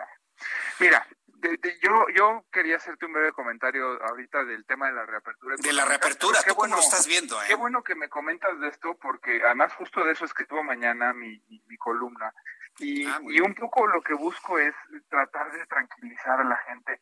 Yo me acuerdo que cuando salió esta iniciativa también de algún diputado completamente analfabeto y letrado, por decirlo menos, este, es, es gente verdaderamente ignorante, pasar una iniciativa como la que se habló de tocar las reservas del Banco Central para que el Ejecutivo tuviera facultades de desviar o designar esos recursos para otro fin. Y te acuerdas que cuando conversábamos tú y yo, te decía yo, Jesús Martín, es una iniciativa. Si tú y yo leyéramos todos los días las iniciativas que se pasan al Pleno, te puedes desde carcajear, llorar, burlar, enojar, este, porque son iniciativas. Y muchas veces estas iniciativas pues vienen de gente que no tiene, eh, quizás tenga certificado de primaria, pero nada más, ¿no? Todo lo demás debe de ser igualmente inventado. Eso es no tener ni idea, eso es insultar verdaderamente el nivel de un Congreso. Si hubiera, que sí debe de haber, algunos cuantos diputados que tienen cierto conocimiento de las leyes, eh, de las facultades, de las diferentes divisiones del poder, de las facultades y, de las atribuciones y, de entender la autonomía y la institución del Banco Central, es que ni siquiera se les ocurriría pasar una iniciativa así. Pero cuando ves iniciativas de este tipo, eso te da a entender el nivel de la gente del que viene esa iniciativa. Segunda iniciativa, vamos a tocar las afores y lo que tú ya decías, ¿no? Para que se traspasen el Banco del Bienestar. Que le explique alguien a ese señor antes de pasar una iniciativa que él no puede tocar las afores porque las afores hoy las administra el sector privado. Hoy las administradoras de fondos para el retiro son eh, privadas. Los dueños son empresas nacionales e internacionales distintas al gobierno. La misma Afore que tiene participación del gobierno, la Afore 21, tiene participación privada. Entonces, también si alguien le hubiera explicado a este señor, antes de pasar una iniciativa tonta, ignorante, que el sistema de pensiones no se puede tocar, pues tampoco se moleste en pasar la iniciativa. Y ahora esta, pues que lo que pasa es que cuando uno ve una tras otra, una tras otra, una tras otra, degradación de degradación de la deuda soberana, cancelación del aeropuerto, eh, seguimos en pie con dos bocas sacando combustóleo que ya nadie lo saca, que es altamente contaminante, y viene de pronto una iniciativa como esta, pues realmente, aunque no queramos, nos enganchamos. Es como si tú ves la cuenta de Twitter de la señora Nale que todos los días está presumiendo los avances de dos bocas. ¿Ya para qué nos enganchamos, mi querido Jesús Martín? ¿Ya para qué? Ni para qué hacer corajes, ¿no? Tienes toda la razón del mundo. Ahorramos hígado, ¿no? Pues sí, y, cuando uno ve la cantidad de retweets, haya votos o no haya votos, la cantidad de respuestas, ya para qué nos enganchamos, que siga presumiendo su refinería, que, que siga presumiendo que le aplaudieron en una reunión que ella solita hizo eterna y que nunca hubo un recorte y que gracias a México nada más nos pusimos en ridículo. O sea, ¿para qué nos enganchamos? Ahora, son de tal nivel las ocurrencias y los sucesos que han ocurrido en los últimos meses en México que entonces cuando uno dice van a llegar los del INEGI, van a tocar la puerta en tu casa, es que en una de esas el Congreso sí la aprueba, ¿no? Pero las otras dos, la del Banco de México, despreocúpense ni se enganche, el banco es, el banco es autónomo, el gobierno federal no puede disponer de esos recursos. Las Afores, de veras mucha gente se le ha quitado el sueño porque igual ya está a punto de llegar al retiro. Olvídense, descansen, no pueden tocar las Afores. Las Afores son la, la, City, la GNP, la, la, la 21 eh, que te decía que también tienen un porcentaje Banorte. ¿Cómo por qué el gobierno va a disponer de recursos de entidades privadas? Bueno, pues entonces, el día que ocurra eso, entonces también pueden incautarte el dinero de tu chequera del HCBC o del BBVA o del Santander. Digo, es lo mismo, ¿eh? Entonces, por eso digo, ni nos enganchemos ni hagamos corajes. Es gente ignorante que pasa esas bolas rápidas, pero, pero es por ignorancia, no es por otra cosa.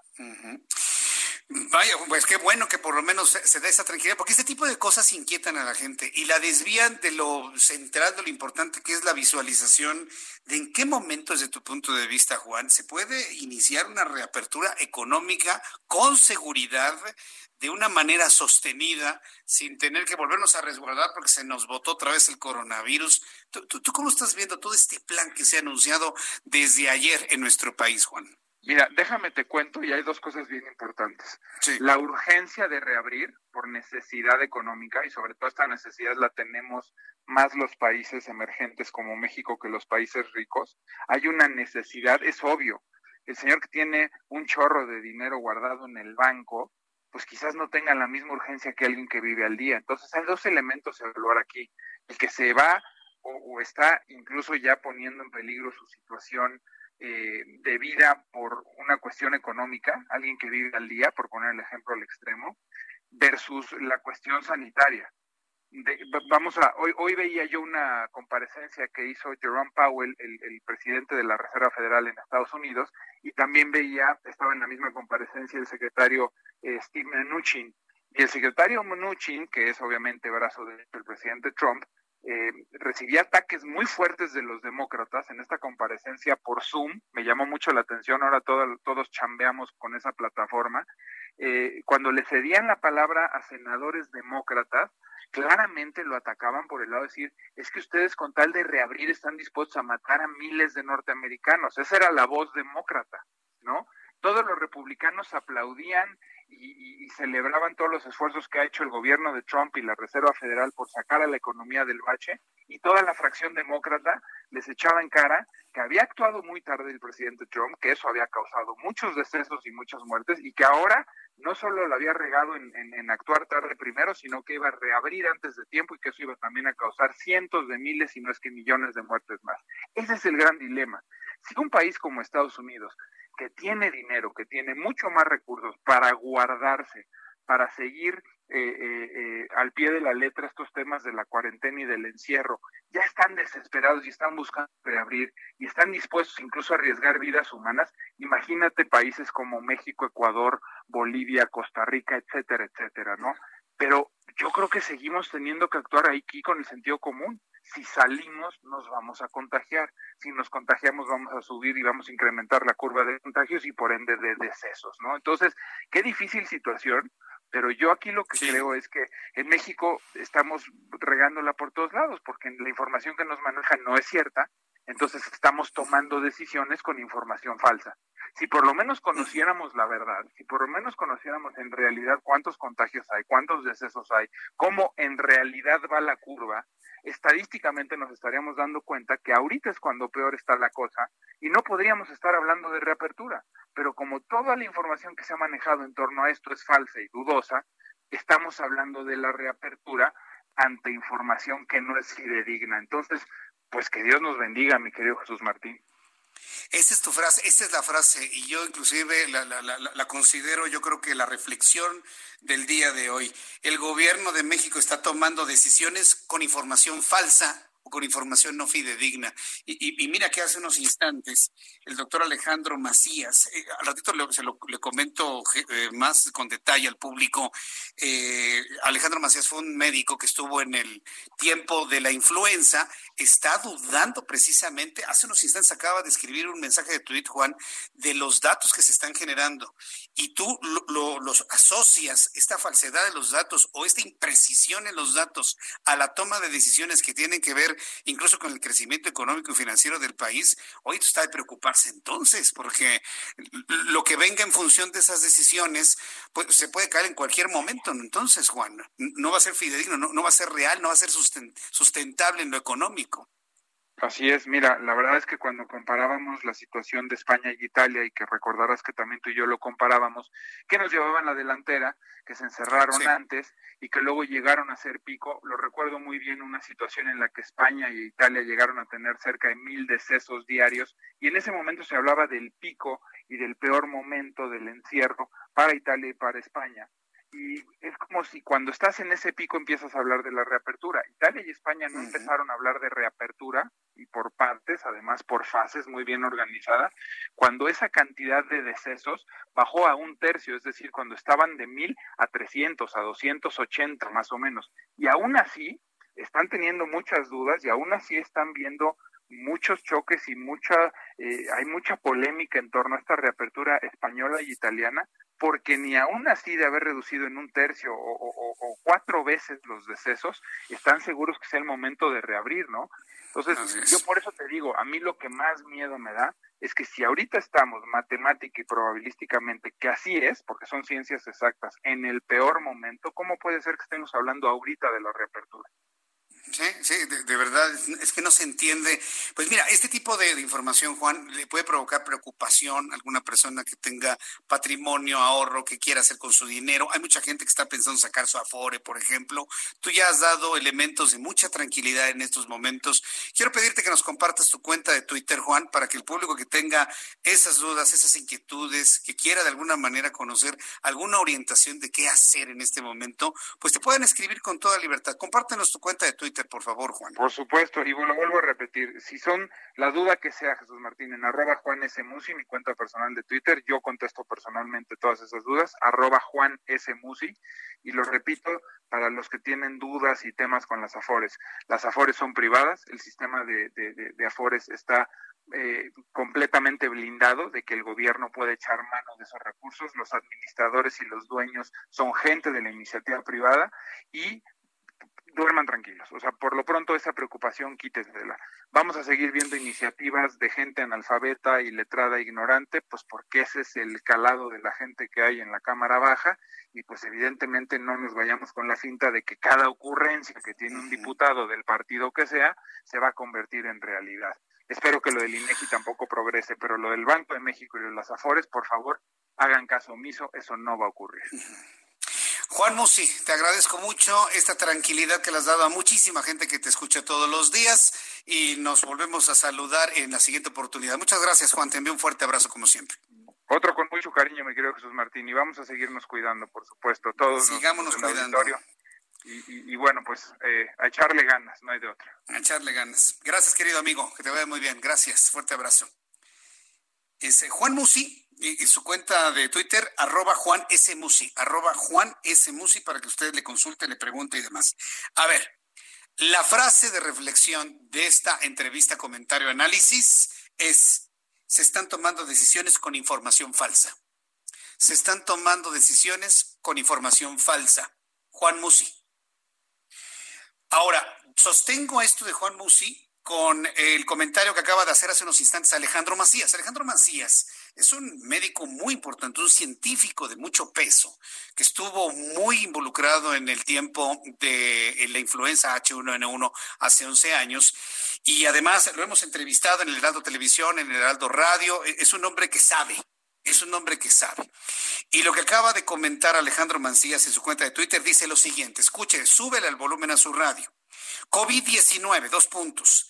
La cifra de muertos que reporta el gobierno no corresponde a la real, que debe ser sustancialmente mayor, escribe Alejandro Macías. Incluso cuando dictaminen los casos pendientes, habrá una subestimación. La mejor cifra será la que arroje la muerte en exceso al comparar contra años anteriores. El subregistro de casos y decesos por COVID-19 es un problema internacional. En México puede ser particularmente grande porque hacemos pocas pruebas, pero no necesariamente implica que alguien esté tratando de ocultar casos. Digamos que es más un error de medición. Está escribiendo Alejandro Macías. Con dolo o sin dolo, lo que plantea un especialista, un técnico como es Alejandro Macías, es que estamos ante una cifra infinitamente inferior a lo que verdaderamente ocurre en cuanto a contagios y decesos. ¿Cuál es la información actualizada que se ha dado a conocer para las personas que me acaban de sintonizar? Al día de hoy, 54.346 personas acumuladas con COVID-19. 11.767 activas, es decir, que en este momento tienen la enfermedad con sintomatología. 29.450 sospechosos y una cantidad de fallecidos al día de hoy de 5.666 contra los 5.332 de ayer, nos arroja un incremento de 334 personas fallecidas, rompiendo otra vez récord de, de personas muertas en México. Con los datos que se tienen, si a esto le sumamos lo que escribe Alejandro Macías y hoy reflexionó Juan Musi, pues estamos, en, estamos en, en, otro tipo de nivel, definitivamente. Se están tomando decisiones con información falsa. Hoy analizó Juan Musi en este programa. Son las 7.47 las 7.47 horas del centro de la República Mexicana. Y bueno, pues me da un enorme gusto saludar a uno de nuestros compañeros del Heraldo Media Group, Raimundo Sánchez Patlán, subdirector editorial del Heraldo de México. Estimado Ray, gusto saludarte, bienvenido, muy buenas tardes. Pues Martín, qué gusto saludarte a ti y a todo el auditorio. Bienvenido, mi Ray. ¿Qué es lo que nos tienes el día de hoy? ¿Qué has analizado, qué has comentado en tu columna y en lo que anda trabajando el Heraldo de México?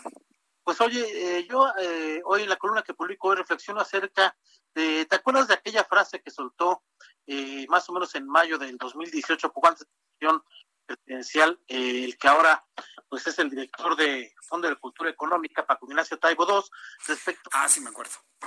los empresarios que, que no se quieran pues o, o, que según ellos se resistieran a colaborar con el gobierno federal con el caso de López Obrador, que les iba a, expropiar, les dijo pues ahí con sus expresiones muy suyas, expropielos, eh, y bueno, pues parece ser que le están siguiendo al pie de la letra Jesús Martín, eh, pues esta recomendación de este prócer chavista madurista, eh, metido allá director de Fondo de Cultura Económica.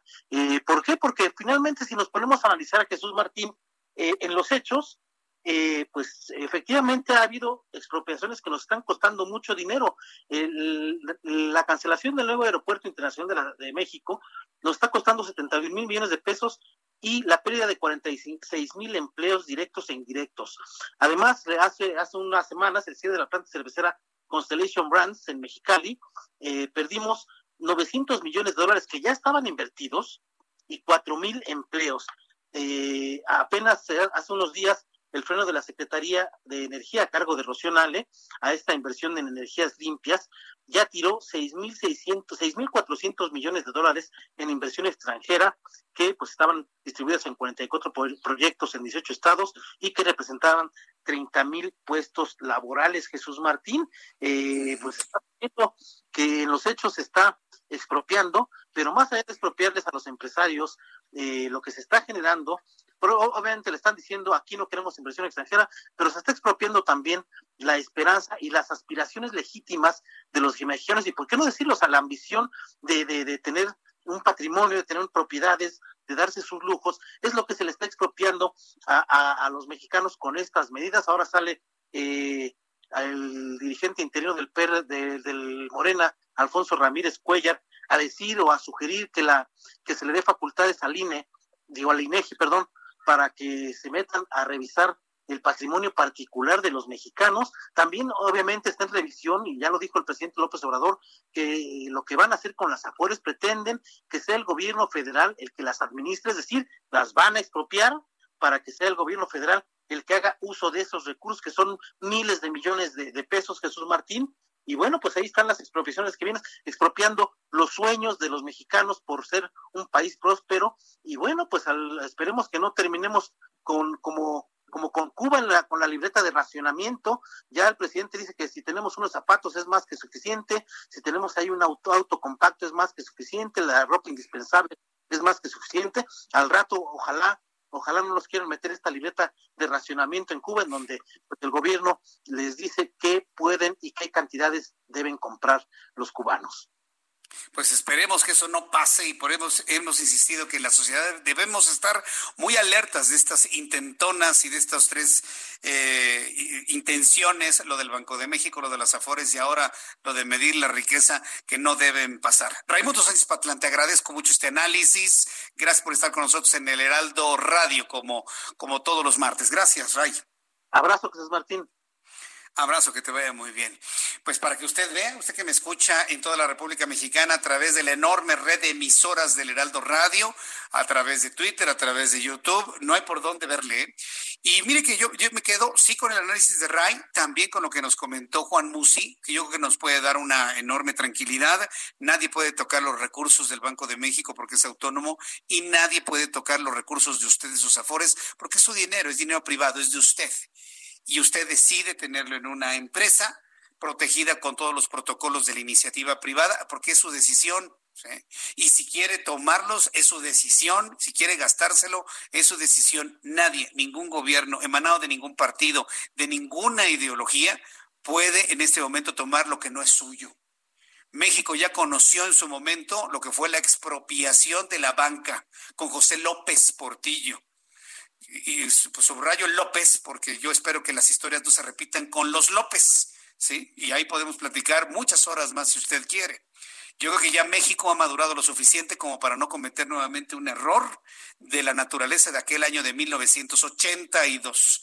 Entonces, conociendo esa historia, yo me quedo con lo que me dijo Juan Musi, nos dijo usted y a mí, vamos a dormir tranquilos, vamos a estar tranquilos, no pasa absolutamente nada, que estemos muy pendientes del COVID, cuidemos a nuestra familia, cuídese usted, la cuarentena no se ha levantado. Y ayer lo mencionó con López Gatel y no dudo que en un ratito más lo vuelva a comentar. La cuarentena no se ha levantado.